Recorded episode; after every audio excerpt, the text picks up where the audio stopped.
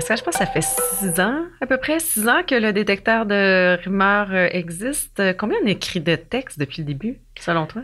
Ben, à raison de deux textes et des poussières par semaine, je dirais qu'on est rendu à plus de 600 maintenant. 600 quand même. c'est beaucoup. Oui, c'est beaucoup. Mais moi, je me souviens, il y a peut-être après la première ou la deuxième année, on avait fait une espèce de moyenne pour voir combien de temps ça nous prenait écrire un texte pour déboulonner, par exemple, une rumeur. Puis dans certains cas, ça prenait deux à trois jours, là, toutes les étapes. Donc, analyser euh, la rumeur, euh, faire les vérifications, lire la littérature scientifique, écrire, réviser, publier, tout ça. Ça donne l'impression que ce qu'on fait comme journaliste euh, de vérification de fait, c'est super compliqué, mais des fois, ça n'est pas tant. ben, c'est ça. C'est vrai que c'est très compliqué, c'est très long des fois, mais ça ne l'est pas toujours. Pas toujours. Puis oui, on insiste beaucoup euh, sur le fait qu'il faut dire au public que c'est pas toujours compliqué parce qu'on sait qu'il y a plein de gens qui se sentiraient découragés, qui se diraient bah, ben, c'est bien trop compliqué, puis moi je suis pas capable de distinguer le vrai du faux, surtout quand c'est en science. Or, s'il y a un message qu'on se fait souvent passer dans nos textes, c'est que des fois il y a des choses qui peuvent se vérifier juste en une étape. Donc oui, comme vérifier par exemple la crédibilité d'un Et donc aujourd'hui, avec mon collègue Pascal Lapointe, rédacteur en chef de l'agence Science Presse, on va vous expliquer comment vérifier la crédibilité d'un soi-disant expert ou d'un expert. Ici Eve Baudin, bienvenue au détecteur de rumeurs, le balado. Il faut dire, c'est les questions de, nos lecteurs qui nous, ont donné l'idée de, euh, de cet épisode. Oui, on reçoit beaucoup de questions de lecteurs et parfois elles sont difficiles à vérifier. Parfois, il faut trouver des études, puis il faut même comparer les études entre elles parce que toutes les études n'ont pas une valeur égale. On en reparlera peut-être dans un autre épisode. Mais parfois, heureusement, ça prend pas beaucoup de temps. Et parfois, la réponse à la question qui nous est posée, euh, on peut la trouver en une étape. C'est-à-dire qu'on vérifie si la personne qui s'exprime possède vraiment une expertise qui est pertinente à ce qu'elle dit. Mm-hmm, absolument. Et puis, donne-moi un exemple. Ben, une lectrice nous avait fait suivre une vidéo intitulée Virus et exosomes. Déjà, en partant, ça, partait mal déjà. Euh, on a écouté la vidéo, puis bon, évidemment, c'était hyper compliqué, mais la première chose qu'on a voulu vérifier, c'était mm. de vérifier qui était l'auteur, qui était la personne qui parlait? Il s'appelait Thierry Casasnova. Aujourd'hui, il est connu dans les milieux amateurs de théorie du complot en France, mais en 2020, ça nous disait rien. Alors, recherche de 10-15 secondes, puis tout de suite, on a trouvé une notice Wikipédia qui le décrivait notamment comme un gourou qui disait qu'il était surveillé par un organisme en France qui surveille les dérives sectaires, les sectes. Donc ça aussi, ça partait mal. Oui, ça part mal pour quelqu'un qui prétend avoir euh, des compétences. Puis ce qui est intéressant avec euh, cette façon de vérifier, d'aller rapidement voir si l'expert est crédible, c'est qu'on n'est pas obligé d'écouter la vidéo complète nécessairement non plus. Parce que des vidéos comme ça, là, ça peut être long. ça peut être long, ça peut être compliqué. Il peut y avoir une quantité phénoménale de choses à vérifier pour lesquelles on, en passerait journée, littéralement. Alors que en, commençant par l'essentiel, qui est cette personne-là, ben, on peut sauver bien du temps. Absolument, absolument. Parce que, par exemple, on en a souvent parlé ensemble, on vérifie rarement, par exemple, les allégations qui sont dites dans un documentaire au complet. Là. On passerait des mois à faire que ça. Personne n'a le temps de faire ça. On n'a pas le temps de faire ça, exactement. Euh, Wikipédia, est-ce que c'est une page de confiance? Est-ce que le, les gens peuvent aller vraiment vérifier l'expertise de quelqu'un, sa crédibilité en utilisant cet outil-là? Bon, tu fais bien d'ouvrir cette parenthèse-là parce que je continue de rencontrer des gens, toi aussi sans doute, qui sont méfiants vis-à-vis Wikipédia, qui vont dire bon Wikipédia c'est pas une source fiable. Or ma réponse à ça c'est que oui Wikipédia est une source fiable avec ses limites. Mm. C'est une source pour aller chercher d'autres sources littéralement. Mm. Quand on commence une recherche sur un sujet ou sur une personne dont on connaît absolument rien, ben Wikipédia nous donne déjà la base, mais surtout Wikipédia nous donne des références. À la bas, en bas de la page, il y a des références vers des articles journalistiques ou encyclopédiques ou autres ou des vidéos qui vont permettre d'aller plus loin puis de corroborer l'information. Donc, mm-hmm. pour ça, Wikipédia permet de sauver un temps fou. Parce que même si on ne doit pas s'en servir comme une source unique, ben, il faut être conscient qu'aujourd'hui, après 20 ans, il a fait ses preuves, puis c'est un excellent point de départ pour une recherche. Mm-hmm, absolument, c'est ça. Puis après, nous, on va aller justement faire la, vérification des références en bas de page. On va aussi aller les vérifier. Mais pour euh, la personne dont le, public normal, c'est quand même un bon outil de départ aussi. Puis on peut aussi recouper ses sources à partir de Wikipédia. Donc là, tout à l'heure, tu donnais euh, l'exemple euh, d'une personne qui était indiquée dans, Wikipédia comme étant conspirationniste Donc, après, on peut aller faire une vérification euh, aussi pour vérifier si c'est confirmé par d'autres sources. Nous, on utilise beaucoup un outil qui s'appelle, un site web qui s'appelle Conspiracy Watch, malgré le titre, c'est français de France. Ou, on pourrait même dire que comme son nom l'indique, c'est en France, parce qu'il n'y a que les Français pour appeler des sites comme ça. Exactement, mais, oui, c'est un, très bon site. C'est un très bon site, c'est un autre excellent point de départ. Conspiracy, comme dans conspiration, complot, donc c'est un site qui se consacre à littéralement suivre les gens qui sont derrière des théories du complot. Alors, il y a là-dedans une quantité phénoménale de notices biographiques sur des gens qui ont dit toutes sortes de choses bizarres, suspectes et plus, de gens, d'organismes aussi. Et donc, ça aussi, c'est un excellent point de départ parce que tout comme dans Wikipédia, il y a les informations de base, mais il donne aussi des sources qui permettent euh, aux, journalistes ou aux simples citoyens d'aller plus loin. Absolument. Alors, comme on va parler probablement dans d'autres épisodes de Théorie du complot. C'est peut-être un nom à retenir, ce Conspiracy Watch. C'est quelque chose qui est peut-être pas assez connu comme source d'information au Québec. Puis une autre façon de vérifier la crédibilité euh, d'une personne qui s'exprime, si on est sur YouTube, si, c'est une vidéo sur YouTube, par exemple, c'est d'aller cliquer sur le nom de la personne qui l'a mis en ligne, aller chercher la zone à propos de l'auteur. Tout à fait. Les auditeurs le savent peut-être, mais c'est important de le souligner. Quand on clique, comme tu le dis, sur le nom de la personne qui a mis en ligne la vidéo ou le nom de l'organisme, ça nous conduit à une page sur laquelle, si cette personne-là est consciencieuse, elle, fait sa biographie, elle dit qui elle est, mais même si elle ne se présente pas, ça nous conduit à une page sur laquelle il y a toutes ces anciennes vidéos. Et à ce sujet-là, on avait eu donc une demande d'un lecteur de vérifier la crédibilité d'un nommé Jérémy Mercier, qui avait produit une vidéo où il se présentait comme un expert. Ben, quand on cliquait sur son nom et qu'on aboutissait à ses anciennes vidéos, on trouvait toutes sortes de vidéos sur des, avec des titres comme Le Grand Mensonge, La Grande Arnaque, Le Grand Scandale. Bon, ça nous donnait déjà une idée qu'il était un petit peu orienté euh, grand complot. Puis quant au scientifique en question qui était interviewé dans sa vidéo, Denis Rancourt, ben là encore, rapide recherche, Wikipédia et autres. Puis ça nous révélait que oui, c'est vraiment un universitaire, Université d'Ottawa, sauf que c'était un physicien pas un hmm. spécialiste de virus ou d'épidémie ou de vaccin. Puis en plus, il s'affichait comme climato-sceptique, donc ne croit pas au réchauffement climatique. Pour moi, c'est comme un drapeau rouge. Ah oui, euh, plusieurs drapeaux rouges ici quand même. Mais pourquoi c'est important de vérifier l'expertise de la personne qui s'exprime là, quand on veut bien s'informer? Bien, il faut jamais perdre de vue qu'un scientifique et un expert, c'est pas la même chose. Hmm. Euh, un scientifique peut pas être un expert en tout. Un physicien connaît pas nécessairement la biologie et vice-versa. Mais Très souvent, les gens se laissent impressionner par deux choses. Premièrement, il a un diplôme en sciences, donc il doit savoir plein de choses. Mm. Puis deuxièmement, la complexité de la vidéo, du texte. Hein, une personne est convaincante, elle utilise plein de jargon, qui a l'air scientifique, et beaucoup de gens vont se laisser impressionner.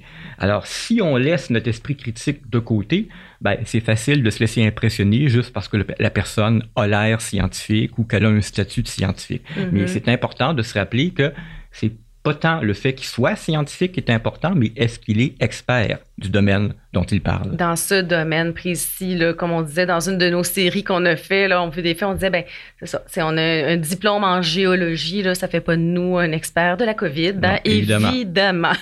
c'est parce que vérifier l'expertise, c'est essentiel, c'est essentiel en sciences, c'est essentiel en journalisme, puis ça pourrait être une première étape. Alors, quand mm. on parlait tout à l'heure d'une première étape facile, c'en est une qui est facile. Ça ne demande pas une recherche de plusieurs heures ou de plusieurs mm. jours pour savoir si tel scientifique est vraiment géologue ou euh, spécialiste des virus. Mm-hmm.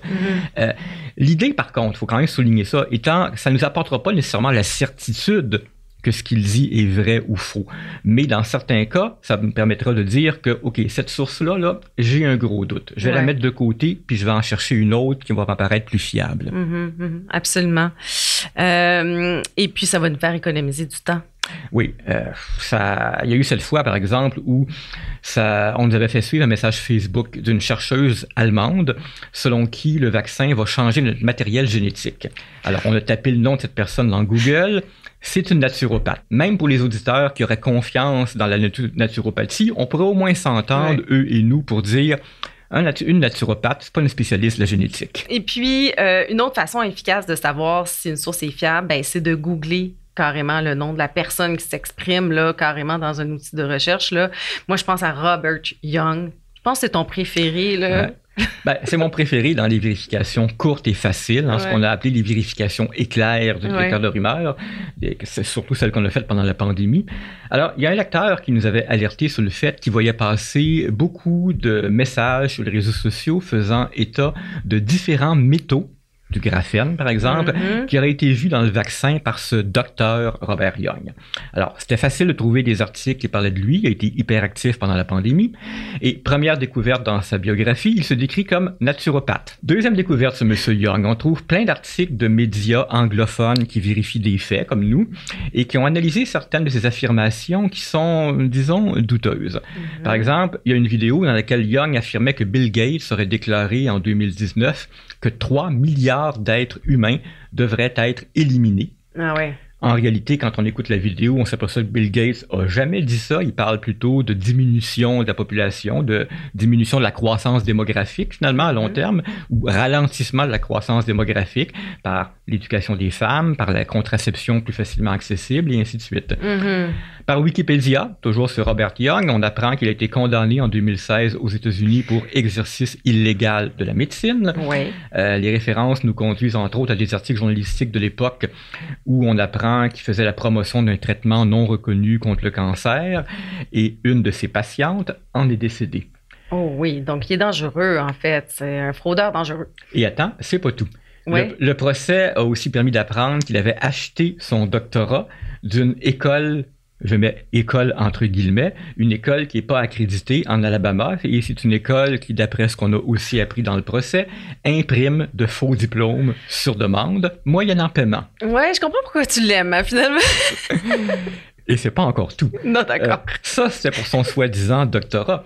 Euh, dans son CV, qu'on peut trouver sur son site personnel, il dit avoir obtenu un bac et une maîtrise en nutrition du même collège, appelé le Collège américain holistique à Birmingham, Alabama ben, il semblerait que cette école a quand même donné des vrais cours parce qu'elle a fait l'objet en 2010 d'une poursuite en justice.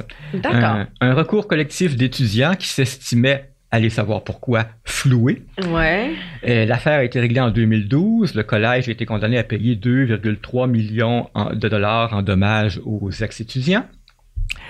Alors, on trouve tout ça euh, une demi-heure, littéralement. Mais c'est ça, j'allais seulement, dire. Seulement dans les premiers résultats de recherche. En pas, ça t'a pas pris beaucoup de temps pour trouver toutes ces informations-là. C'est pas une recherche monumentale, c'est de l'information publique, c'est de l'information qu'on peut facilement trouver. Puis bien sûr, on corrobore. On, on ne se satisfait pas d'un seul article qui dit qu'il a été condamné. On s'assure que ça a été dit ailleurs. Hmm. Mais donc, premier résultat de recherche, une demi-heure, et j'avais tout, ça. Et c'est même pas encore tout.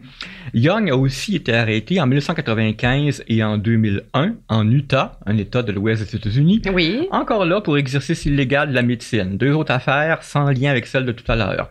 Et il a été encore condamné en 2018 en Californie à payer 105 millions de dollars en dommages à l'une de ses victimes. C'est incroyable. Ah, je veux dire, déjà, ça fait un bon moment que qu'on ne croit plus euh, que, cette personne-là est crédible. Mais ce qui est le plus drôle dans tout ça, je me souviens bien là, que, que son site personnel proclamait que Young était largement reconnu comme un des plus grands scientifiques chercheurs du monde. Alors, tu ne seras pas surprise, mais le détecteur de rumeurs n'a pas pu trouver quoi que ce soit qui accrédite cette affirmation. Ah, je suis tellement étonnée.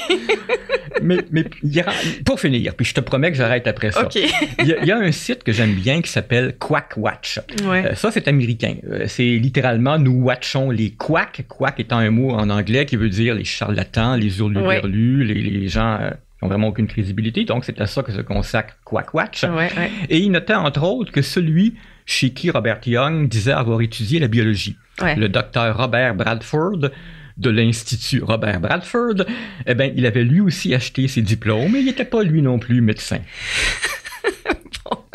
je pense que euh, ce sont tous de bons exemples euh, qui démontrent euh, ben, finalement qu'une simple recherche pour en savoir plus sur la crédibilité de la source, ben, ça fonctionne. Hein? Ça fonctionne des fois en seulement quelques clics, des fois c'est un petit peu plus long, mais ça peut être amusant. Là, clairement, tu as eu du plaisir là, à faire ces recherches-là, un ben, peu, Pascal. ça devient tellement gros à un moment donné que lorsque je disais que ça permet peut-être pas d'affirmer que tout est vrai ou faux. Ça permet à tout le moins de dire, OK, cette source-là, là, je la tasse, là, il faut vraiment que j'en trouve une qui est plus fiable que celle-là. C'est une façon polie de dire que des fois, on a le droit d'avoir de très gros doutes à l'égard d'une source, mm. même si elle se dit docteur. Oui, ben oui.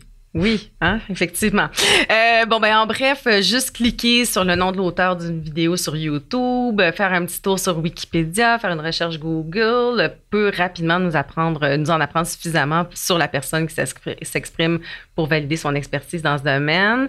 Je pense qu'on va revenir assez souvent je pense qu'on va y revenir souvent dans la balado parce que c'est quelque chose de vraiment fondamental puis qui est peut-être mm. pas assez souligné pour le grand public. Euh, la différence entre un expert et un scientifique. Oui, oui. Ben, en tout cas, merci beaucoup, Pascal. Donc, pour lire les articles auxquels on a fait référence euh, durant ce balado, ben, rendez-vous sur le site de l'agence Science Presse, www.sciencepresse.qc.ca. Si vous n'êtes pas déjà abonné à notre balado, s'il vous plaît, abonnez-vous, cliquez.